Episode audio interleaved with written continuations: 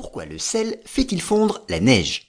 La fonte de la neige par le sel est due à la différence de propriétés physiques existant entre l'eau pure et l'eau salée.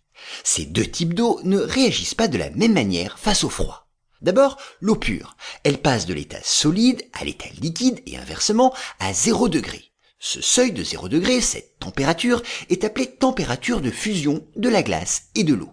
En revanche, pour l'eau salée, c'est différent. Sa température de fusion est inférieure.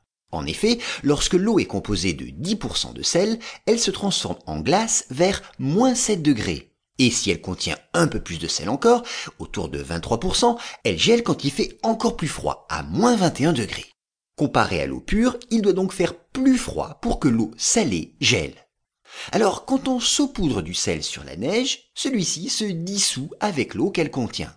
L'eau pure de la neige devient alors une eau salée. Sa température